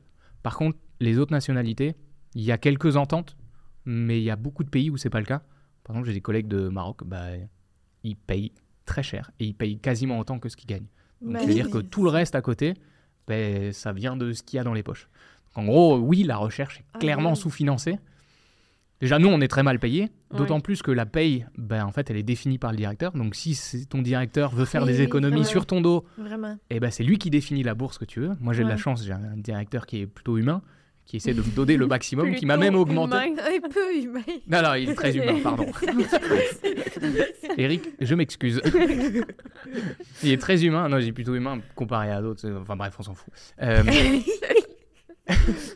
je vais rentrer dans des trucs polémiques, il faut pas. Alors, on va éviter ce sujet. Mais c'est ça, mais en tout cas, moi je fais partie, j'ai même été augmenté, je savais même pas, de, de 1500. voilà, super. euh. Alors, moi j'ai dit, est-ce que est-ce qu'on pourrait m'augmenter? Il me dit, je t'ai déjà augmenté. Je dis, ah bon, ok, super. Parce qu'on a, on reçoit pas la même paye tous les mois, donc c'est difficile de voir qu'on avait été augmenté. Ouais. Mais, euh, mais ouais, je fais partie de ceux qui sont euh, le mieux lotis et pourtant, Ouais. bah, euh, c'est quand même délicat. Ouais. Et après, par rapport aux bourses, en foresterie, euh, il y en a quand même pas mal parce que c'est une industrie qui porte. C'est une industrie, Oui, euh, c'est ça. c'est 1,6% du PIB, euh, l'industrie forestière euh, du Mhm. Québec. Donc, euh, c'est quand, même- quand même volumineux et il y a, je pense qu'on connaît tous quelqu'un qui travaille dans, dans le domaine de la foresterie dans, dans, dans notre entourage parce que c'est 12% des emplois au, au, au Québec. 12? C'est énorme. Ah, ouais, le, le Québec embauche, embauche énormément de gens. C'est vraiment une masse salariale qui Mhm. est importante. Et bref, du coup, bah, il y, a, il y a des financements. Et du coup, bah, les industries, pour se, se donner quand même un peu bonne conscience et, euh, et bonne envergure, se disent, bon, allez, on va donner un peu de sous à la recherche. Regardez, qu'est-ce qu'on est bon. On donne des sous à la recherche. Il y a beaucoup d'industries qui donnent des montants. C'est pas juste, mettons, des bourses gouvernementales comme, je pense, au FRQ. Il y a, il y a- t'as, t'as raison, il y a aussi des bourses gouvernementales. Euh, après, je, je me connais, je m'y connais pas précisément sur la quantité de bourses qu'il y a, en tout cas, il y en a pas mal. Donc en foresterie, il y en a, mais en géomatique, il y en a aussi. Est-ce que tu peux appliquer aux deux? Euh, oui, oui, oui. Euh, non, attends, que je raconte. Non, pas du tout. Enfin, si, ça dépend. En fait, chaque ouais, bourse, c'est ça. En fait, en chaque bourse a ses propres critères, et si tu colles aux critères, tu peux appliquer. La Ouais. difficulté qu'on a en tant qu'étudiant étranger, c'est qu'il y a beaucoup de bourses qui sont réservées aux résidents permanents et aux étudiants et aux étudiants, euh, enfin aux citoyens, Ah. Ok. aux Ah. étudiants citoyens. Et donc, bah, en fait, on a beaucoup de bourses sur lesquelles on ne peut pas appliquer quand on est étudiant étranger. Donc, ça compte pour les Français, ça compte pour les autres aussi. Ouais. Et avoir ces être résident permanent, c'est tout un processus qui est quand même assez important. Oui, oui, oui, j'en ai vu, Voilà, c'est ça. Et donc, en fait, on a quand même beaucoup moins de bourses qui nous sont euh, accessibles. Et d'autant plus que quand on vient de l'étranger, ben, soit on n'a pas de compte en banque ici. Donc quand on commence, ben, on a beaucoup de problèmes de réussir à se trouver des financements, de commencer à vivre ici. C'est quand, même- quand même délicat. Ouais. Mais, euh, mais après, en géomatique, il y a quand même pas mal de bourses. Donc euh, c'est bien. Le problème, c'est que bah, c'est de la lutte entre étudiants. Parce que du coup, Ouais. on lutte Ouais. entre collègues pour essayer d'avoir accès à ces bourses. C'est une discussion qu'on a eue aussi dans notre premier épisode, c'est que on est techniquement en compétition pour les mêmes bourses vu qu'on est dans le même domaine, même si on, on s'apprécie bien, on, on se bat. Ouais, tu sais, on, on a appliqué pour la même délicat, bourse, puis je pense que. Ah, Gab vous a- êtes en compétition toutes les deux? Tout le temps? Oui, tout le temps, on est dans la même pas le tranche. choix. Et qui est-ce qui gagne? Puis, Ni le- ni l'autre. ben, ouais, c'est ça. Personne. non, mais c'est niaiseux, mais, mais Gab voulait une lettre de. Un exemple de lettre de présentation, de lettre de recommandation pour parler avec une autre décision. Moi, j'étais pas. Ben, j'entendais la conversation. Ben, elle me l'a pas demandé à moi, mais je l'entendais, puis je me disais. Ben, j'ai envie de l'aider, j'ai envie d'y- envoyer, temps, mais j'ai hésité parce que je me disais, Ouais. C'est horrible. Hein Ouais, mais j'ai travaillé. Tu sais, c'est ma lettre. J'ai travaillé dessus, puis je veux pas qu'elle ouais. elle aille ma lettre, qu'elle prenne l'exemple, qu'elle gagne. Ouais. Mais j'étais comme, mais oui, mais voyons donc, genre, pourquoi je pense comme ça? Mais c'est une compétition énorme. Mais c'est ça. On est vraiment déchirés entre s'aider ensemble, puis faire, ben non, je me laisse toutes mes chances de mon côté, tu sais. Puis en vrai, j'ai Ah, pas réutilisé ta lettre, c'était juste pour avoir des exemples, tu sais. Ben non, mais j'ai envoyé finalement, puis je me suis dit, voyons donc, ça n'a pas de bon sens. mais pour des posters, pour des, pour des présentations, Bah, nous, on était en compétition tous les deux. hein. on était en compétition. On s'est rencontrés dans un contexte. Heureusement, tu m'as reparlé après euh, hors compétition, parce que sinon, euh, je t'aurais jamais apprécié, en fait. mais mais c'est vrai. Mais c'est délicat, c'est Il, délicat. il faut essayer de réseauter entre Ouais, étudiants, ouais. Mais on s'est fait payer cet événement-là parce qu'on présente. Mais il y a un prix. C'est Fait ça. qu'on est toutes compte. Puis après, ils sont comme Ah, allez réseauter. Ouais, mais c'est là qui est premier, moi je suis deuxième ou je suis troisième. Lui, je l'ai tu sais. sais, Il m'a battu. C'est C'est ça, vraiment c'est difficile. Tu Non, peux c'est- jamais aller dans des événements pour présenter un article ou présenter n'importe quoi sans compétition. Ça existe pas. T'es tout le temps en compétition contre tout le monde. Ça, après, euh, j'ai envie de dire, c'est un peu, euh, c'est un peu le- l'impression du côté un peu euh, capitaliste, euh, compétition, ce que le meilleur gagne. Mhm. Et euh, bah, le problème, c'est que bah, la recherche a besoin de collaboration pour avancer. Et là, ça nous apprend pas forcément à travailler en collaboration, parce que bah, là, non, même entre étudiants, on est en train de dire ah, putain, je refile pas les infos parce que sinon. Et en fait, ce genre Ouais, de ouais. ce genre de, de raisonnement, après, bah, il peut se retrouver euh, quand on sera futur chercheur en mode bah, ces données, elles m'ont coûté cher à acquérir. Mhm. Euh, si je les file, il va publier un article. euh, Avant, Avant moi. Du coup, je genre, veux pas lui filer les données. Et donc, ça. et donc bah, tu, tu bloques en fait une partie des collaborations qui est possible. ouais. Et en fait, ça freine la recherche. Et, les- et moi, à chaque fois que je vois des, des manques de collaboration, ça, ça me rend triste parce qu'on pourrait tellement faire avancer les choses plus rapidement et faire des belles choses si on était un peu plus solidaire. Mais en fait, euh, c'est difficile de voir ça. Et il y a beaucoup d'endroits où on essaye encore de nous injecter beaucoup, beaucoup de compétition. Ouais. Néanmoins, les choses sont en train d'évoluer tout doucement. Il y a eu, il y a eu quand même, non, il faut le dire, euh, il y a eu une discussion, alors j'ai pas pu y aller euh, mardi, sur l'évolution de euh, qu'est-ce qui fait l'excellence de la recherche. Alors j'aurais, j'aurais voulu y aller, j'ai pas pu, parce que pour moi, une partie de l'excellence de la recherche, ben, c'est aussi la collaboration. C'est plus collaboration que compétition. Mhm. Il faut une part de compétition parce que ça donne un peu le côté adrénaline et tout. Ouais. Mais si tu fais que ça, par contre, euh, tu finis par te bouffer. Parce Ouais. que, mettons, tu suis comme un tunnel avec tes données à toi, puis là, tu collabores pas, mais tu pourrais tellement faire plus aussi de recherche, puis C'est avoir ça. de plus grandes avancées si tu réussis à aller chercher une expertise de quelqu'un d'autre, mais là, tu donnes accès à tes données. fait- Non, Voilà, c'est ça. Et euh, alors, euh, bon, on pourra dire que je suis un peu utopiste, que j'aime j'aime bien un monde, j'aimerais un monde bisounours et tout ça, mais, mais en attendant, je pense qu'on a besoin de collaboration. Et récemment, sur une conférence, la, la conférence euh, francophone dont je parlais avant, Mhm. j'ai vu un exemple magnifique de collaboration, ça s'appelle Centipede RTK.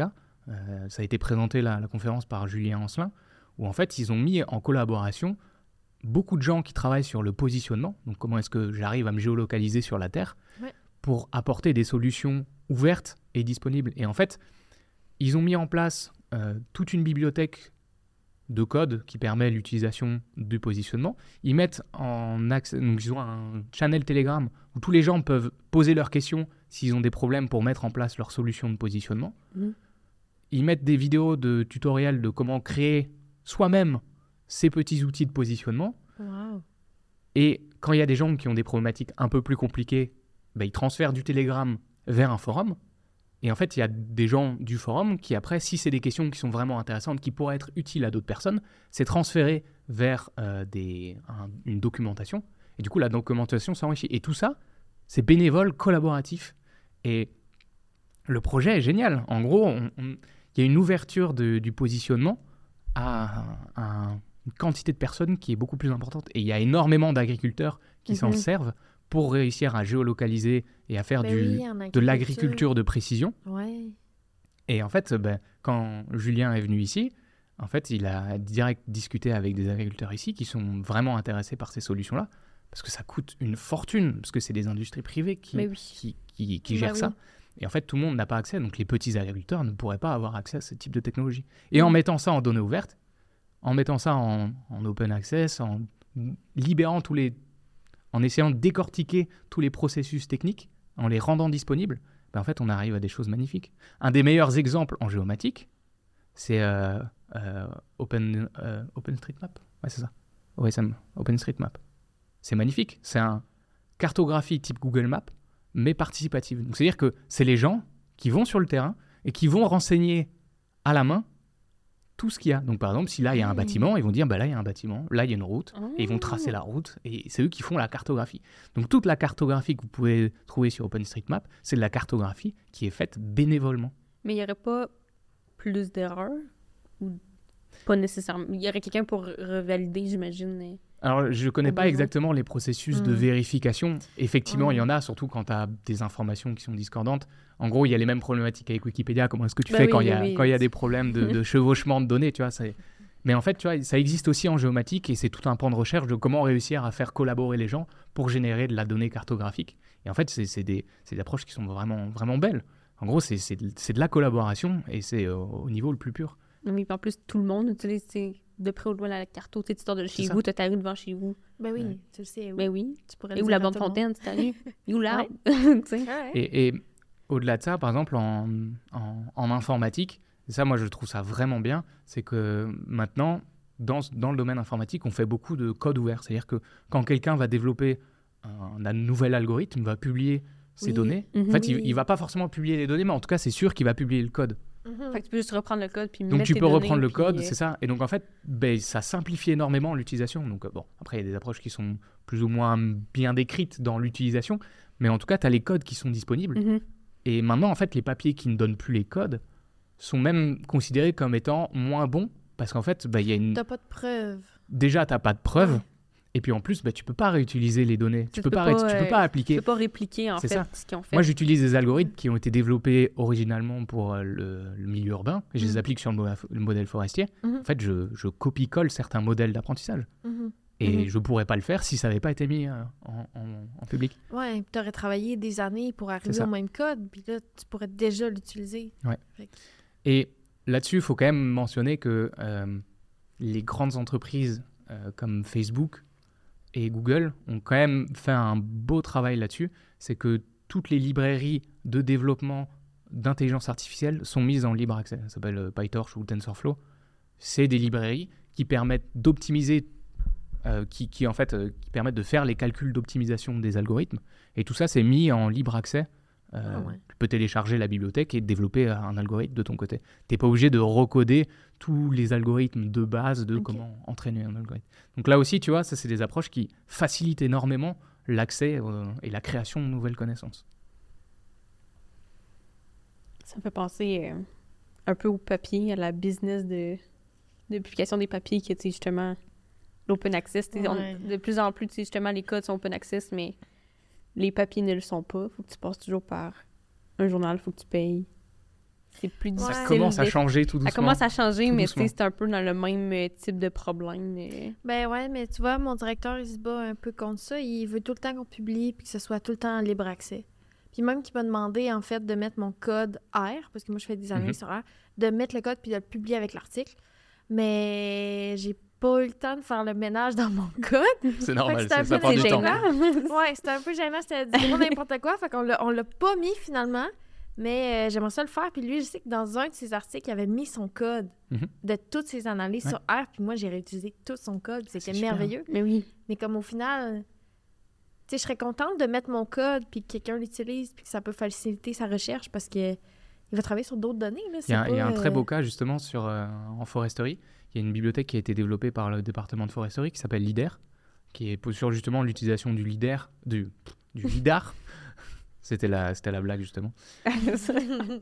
Sur l'utilisation du LIDAR en forêt pour essayer de détecter Ouais. automatiquement les arbres et de faire le traitement tout le processus. Et ben, cette bibliothèque, elle a été mise en libre accès Mm.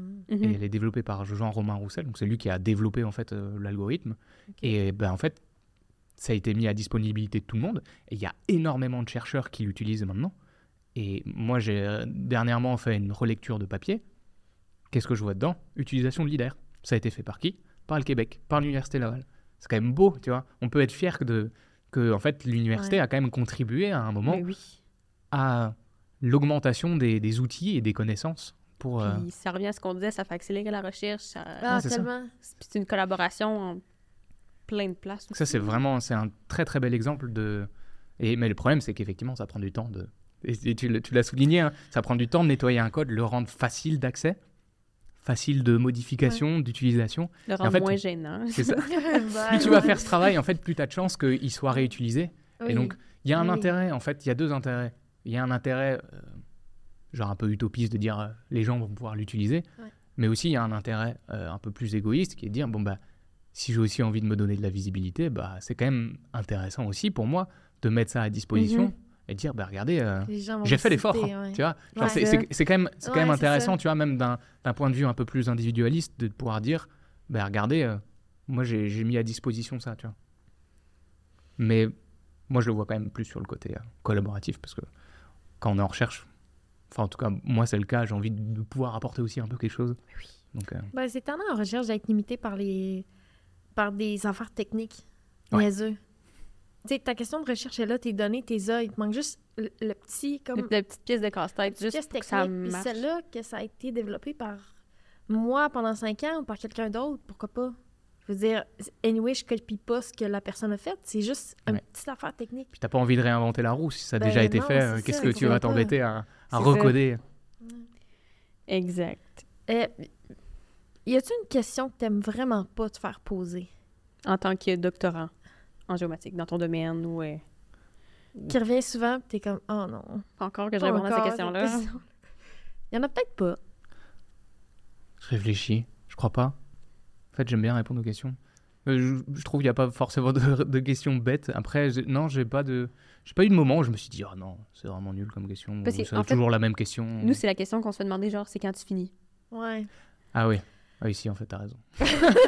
c'est celle-là. En fait, Ben, en fait, oui, il y en a une. Je l'ai pas encore, je l'ai pas encore parce qu'il me reste un an et demi, mais euh, ça va pas tarder. Et euh, effectivement, euh, heureusement, je suis pas, je suis pas le dernier en liste euh, sur le prochain à finir. Donc c'est vrai que j'ai pas encore trop cette question-là, mais c'est vrai Ah que c'est une question qui peut, qui, qui va me tomber dessus à un moment, ouais. et je pense que ça va arriver vite. Donc, j'ai Un an et intérêt demi, à- s'il en- reste pas beaucoup, là. Ah non, il m'en reste pas beaucoup. Ah hein. non. C'est pour ça, là, je suis en train d'essayer de carburer un peu pour, euh, parce que ben, forcément, on a un peu les contraintes de publish or perish. Donc en gros, il faut que il faut que je publie absolument des, des articles. Et puis, il faut aussi de mon côté, il faut que je puisse montrer ce que j'ai ce que j'ai fait jusqu'à oui. maintenant. Oui. Donc, euh, donc ben, là, je suis dans la partie euh, production de, de- de résultats Mm. pour essayer de rédiger ces articles et pouvoir montrer un peu ce que je fais. Mais effectivement, cette question-là peut vite être agaçante quand tu commences à traîner un peu. C'est quand tu finis, là. Après, ici au Québec, c'est un peu particulier dans le sens où, bah, vu qu'on n'est pas forcément bien payé, euh, bah, c'est plus difficile de rester concentré. Moi, j'ai passé bah, une session à enseigner. Et oui, alors, c'est ça. Tu avais une charge complète, j'avais même pas une charge complète, mais en fait, rien que de mettre à jour sur le matériel à enseigner, Ouais. ça m'a bouffé en fait bien la demi-session en termes de Ouais. temps de travail. Oui, c'est un 25-30 heures ça, facile c'est ça. que tu mets pas sur ton doctorat ça. par semaine, tu sais. Donc moi, je l'ai fait du côté euh, Mm. éducation. Donc euh, pour moi, c'est quand même bénéfique en termes d'expérience. Mais j'ai des collègues qui se font du Uber Eats, j'ai des collègues qui travaillent au McDo. Bon, Ouais. euh, Ouais, tu vois, ça c'est- ralentit, oui, ça ralentit ça. ta recherche. ouais. Et en attendant, la plus-value en sciences, elle est légère. Tu vois. Donc, Ouais, mais délicat. moi aussi, ça a ralenti mon parcours à cause de, de petits jobs que je me suis trouvé à ma ça. côté. Puis, ben, toi, je sais pas Puis comment tu fais pour avancer ton, ton doc. Tu travailles tout le temps. Euh, j'ai pas de vie sociale ouais, ouais, en ce ça. moment. Surtout retour de vacances, je vous jure, je me noyais sous les tâches. Je commence à voir le bout du tunnel, honnêtement. Fait Ouais. que- mais oui, Mais je, je sais pas c'est comment je a ben, j'ai pas le choix. choix, sinon il faut que je vende des photos de pieds sur Craigslist à un moment donné. Je peux pas faire ça, là. tu sais, on parle tout le temps. Non, mais là, tu sais, c'est parce que, je sais, mais on est pas ouais, je vais tu mettre peut-être. c'est ça. Ben oh, oui. des photos de pieds. Mais c'est ça, dans le sens que, ça, on fait un travail temps plein, mais on n'est pas payé un salaire temps plein, puis... En fait, moi, ça. ce que j'aime le moins, c'est qu'on est toujours considéré comme étudiant. Et ça, je trouve, c'est le Ouais. plus frustrant. Parce qu'on C'est fait ça. pas un travail d'étudiant, on fait un travail de chercheur. Ben oui. On Ouais. apprend à être chercheur, Ben oui, certes, exactement. mais c'est comme euh, toute personne qui rentre dans la vie active apprend à un moment son métier. Nous, on apprend notre métier. Et pourtant, on a le tampon étudiant. Ouais. Ça a quelques avantages monétaires, heureusement. Mais en attendant, au moins, mais en n'est pas imposable. Imagine. quand, quand on discute à, à quelqu'un, oui, parce que ça, c'est une bourse. Mais du coup, il y, a des- il y a des vraies questions parce qu'en fait, bah, je sais pas comment ça, ça, passe- ça se passe ici, mais normalement, si on est considéré comme salarié, moi, en tant que Français, je cotiserai aussi pour la retraite française. Sauf Mm. que là, bah, ça fait 4 ans que je cotise pas. Et ça, bah, je vais le payer à la fin de ma vie. Ah. Donc, euh, Oh je vais devoir travailler Seigneur. 4 ans de plus. parce que je touche des bourses, c'est pas un salaire, donc c'est pas considéré comme du travail. Donc en fait, Oh genre, c'est. Ah, on ça au Québec, je sais pas encore. Et, et du coup, je, bah, vous, vous retardez aussi votre entrée dans la vie active. Je ne sais Ouais. pas comment ça se passe exactement ici, mais il y a des chances que tu retardes aussi bah, le moment où tu peux partir en retraite, parce que tu auras moins cotisé pour la retraite. Donc en fait, tu vois, c'est des, c'est des questions qui sont Ben oui, puis délicates. toute ta vie va avancer plus lentement. Je veux dire, une maison, des enfants, euh, tu peux pas en avoir. euh. C'est ça. C'est quand, ça. quand tu vas être professeur, tu commences ta carrière vraiment plus tard que tout le monde. Ouais. Ah oui. Je regarde des gens qui ont mon âge, qui ont déjà une maison, deux enfants, Ouais. je suis comme, Euh, quoi? Hein? Je ramen c'est pour souper, là. Pardon? Mais ils ont une job depuis 5, 6, 7 ans. C'est ça. C'est un C'est une de mes amies, elle a fait une technique au cégep, elle a fait sa technique, elle a une job, Ah oui, puis là, elle est enceinte de sa deuxième fille, tu sais. Moi, je suis comme, je suis en colocation, je mange des ramen, puis euh, Ouais. Je ouais. mets de l'eau dans mon shampoing pour l'économiser,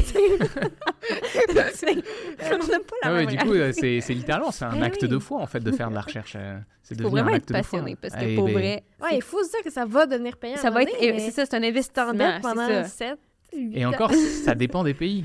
Euh, en France, la recherche, elle est moins payée que, que le Ah privé. ouais? Ah ouais.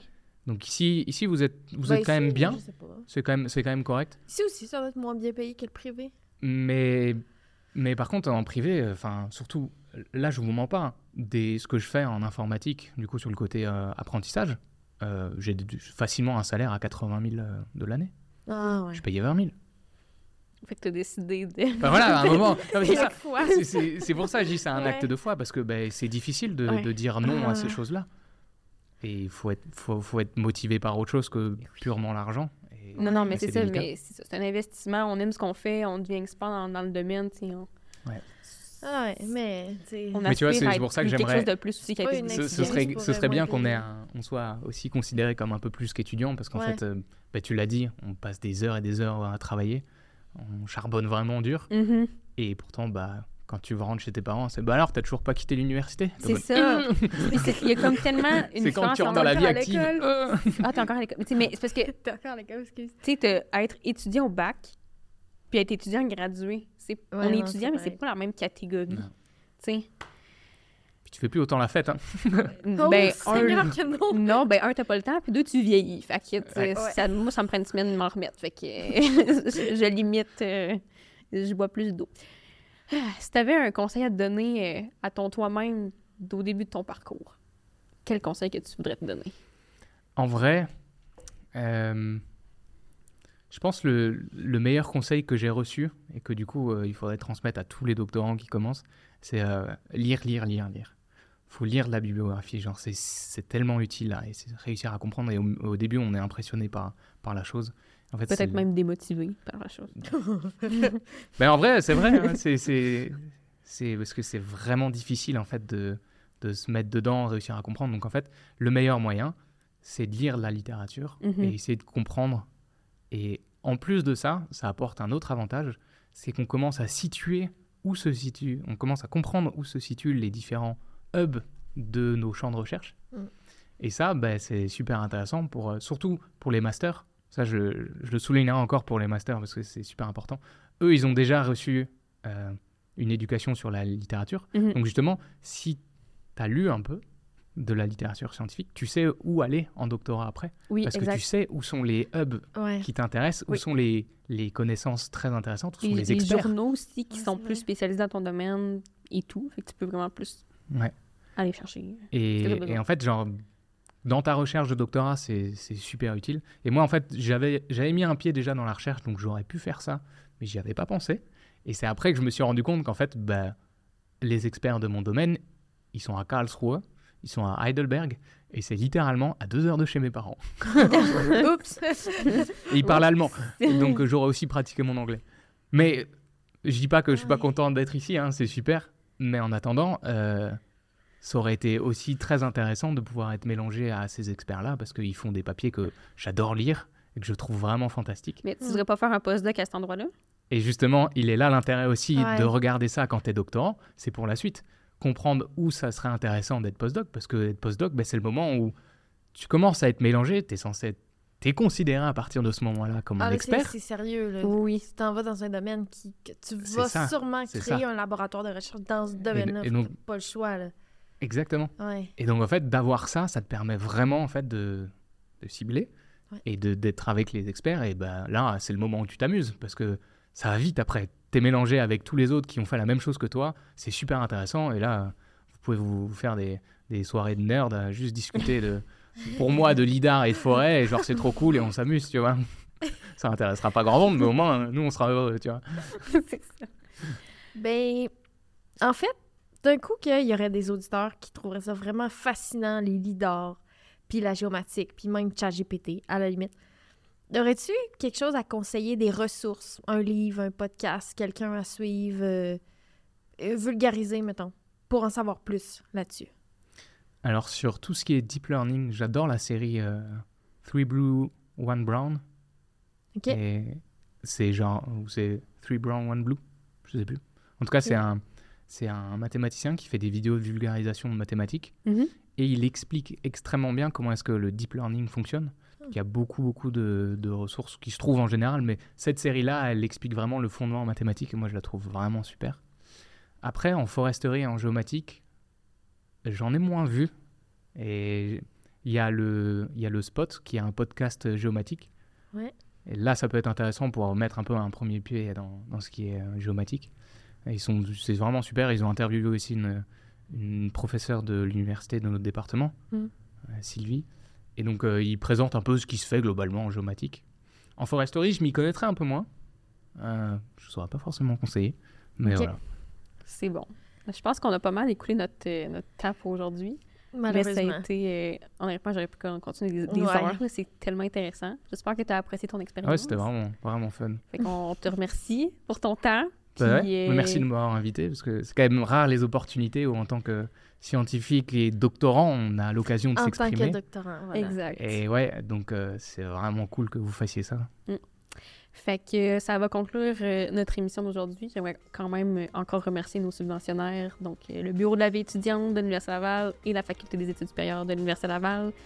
Et fait qu'on se retrouve pour notre prochain épisode qui va être aussi sur l'informatique. On n'en dira pas plus, mais on touche un peu à ce que tu Ouais. Mm. Fait J'écouterai que- ça. Merci beaucoup, puis euh, on se retrouve plus tard. Bye bye. Bye! Salut